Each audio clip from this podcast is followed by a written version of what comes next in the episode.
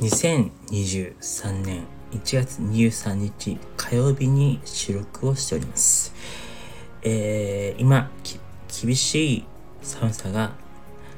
今収録をしている時期起こっています。えー、地球温暖化の影響に伴い、えー、寒暖の差が激しくなったりします。えー、皆さん健康にご注意ください。今日は台湾総統選対中強硬派の来清徳氏が勝利。対中緊張ねじれ議会高い投票率も話題にについてお話をしたいと思います。台湾の総統選が1月に13日投開票され中国との統一を明確に拒否する与党である民主進歩党以後民進党と言います。候補の来清徳副総統64歳が初当選しました。対して対中国融和路線を取る最大野党の国民党の江遊義新平市長66歳と野党第2党の台湾民主党柯文哲前台ペ市長64歳が敗北を認め、来氏は勝利宣言をしました。一方、中国は来氏を独立派とみなし敵しており、対中関係の経済、軍事面での緊張が高まる可能性があります。中国政府は、来氏が台湾独立を主張してきた若い頃の過激な言動から、来氏が台湾独立派だと非難し続けてきました。しかし来氏は慎重にバランスを取り続けた蔡総統の統治スタイルを踏襲するとの方針を示すことで台湾とその同盟国であるアメリカを台湾と安心させ有権者の支持を取り付けました。中央選挙委員会によると来氏の最終得票率は40.05%講師が33.49%柯文哲氏が26.46%で、全体の投票率は71.86%でした。来氏の当選により、1996年に総統の直接選挙が実現して以降、同一の政党が初めて3期連続で政権を担うことになります。選挙戦は中国との距離感を対立軸に争われました。有権者は1950万人です。新総統の就任式は5月20日に行われます。新しい総統の任期は4年です。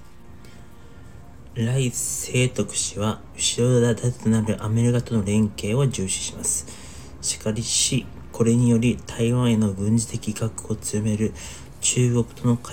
緊張が高まる可能性は必至です。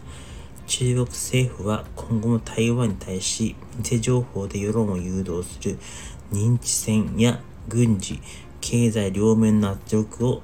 両面での圧力を継続するでしょう。しかしながら、習近平政権が台湾に武力侵攻する可能性は高くはありません。他方、来氏がアメリカよりの姿勢を継続、来氏はアメリカよりの姿勢を継続するものの、11月のアメリカ大統領選でトランプ前大統領が勝利することになれば、台湾海峡の平和の見通しは見立たとなります。蔡清徳氏は、来清徳氏は、1959年10月6日に現在、文化に現在の台北新北市に生まれました。台湾大リハビリテーション学部、成功大学を卒業後、アメリカのハーバード大学で公衆衛生学の修士号を取得します。内会を務めた後、国民大会2005年に廃止、代表や立法委員、国会議員を歴任します。2010年から2010年12月から17年9月に台南市長、そして行政委員長、首相就任します。2019年辞任し、2025年から2020年5月20日から副総統就任し、2013年1月より民進党主席に就任しました。来氏はかつて自らを台湾独立工作者とまで読みました。対して中国側は来週を平和な性、破壊者、戦争メーカーだと批判し、来週に投票しないよう呼びかけました。かし、同時に実施された立法委員会国会議員選では、与党である民進党の議席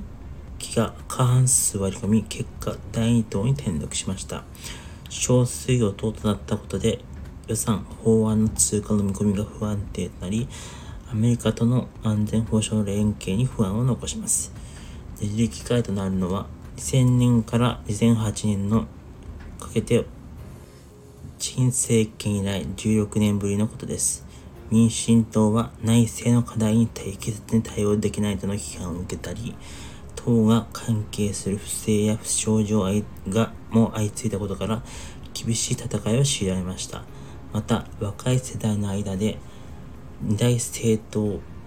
への逃避感も強まり、これが第三政党の台湾民主主党を率いる柯文哲候補の躍進を招きました。歌詞は、世論調査によっては20代で5割の支持を誇ります。台湾の総統は立法院に固執する力は限られます。アメリカ大統領のようなな議会が可決した法案に拒否権を発動する権限もありません。少数与党となったことで法案や予算案が通らない可能性もあります。今回注目されたのは選挙における高い投票率です。台湾の有権者の選挙の関心は非常に高いものがあります。候補者は投票日が近づくと頻繁集会を開いたり、メディアの報道も盛り上がります。台湾では県や市の議会や市長から立法院、国会議員、総統選挙まで開票日が近づくたびに街の至る所に関連の広告が現れます。それらの広告は工事現場のフェンスやビルの外壁、バラバスやタクシーの車体など様々な場所に掲載されます。広告の形態も看板やパネル、旗など多様です。ただし、最近では台湾でも環境法の意識が高まっており、こうした選挙広告が選挙後に大量の廃棄物になることに注目が集まっているとのことです。総統選においても候補者は投票日の半年ほど前から台湾の各地で選挙活動を展開します。市場を訪れたり、市場日をかけたりするだけでなく、大学のキャンパスで講演が行われています。また、大規模な集会が一般的に2時間から3時間ほど開催されます。候補者が最後に登場するまで立法委員や地方議員が順番に応援演説を行い、ステージ上では歌やダンスなどのパフォーマンスが披露されます。このような選挙戦は、低通り法律に苦しむ日本の選挙現場においても見習うべきものでしょう。今日の収録はここまでとなります。皆さんまた今度、さよなら。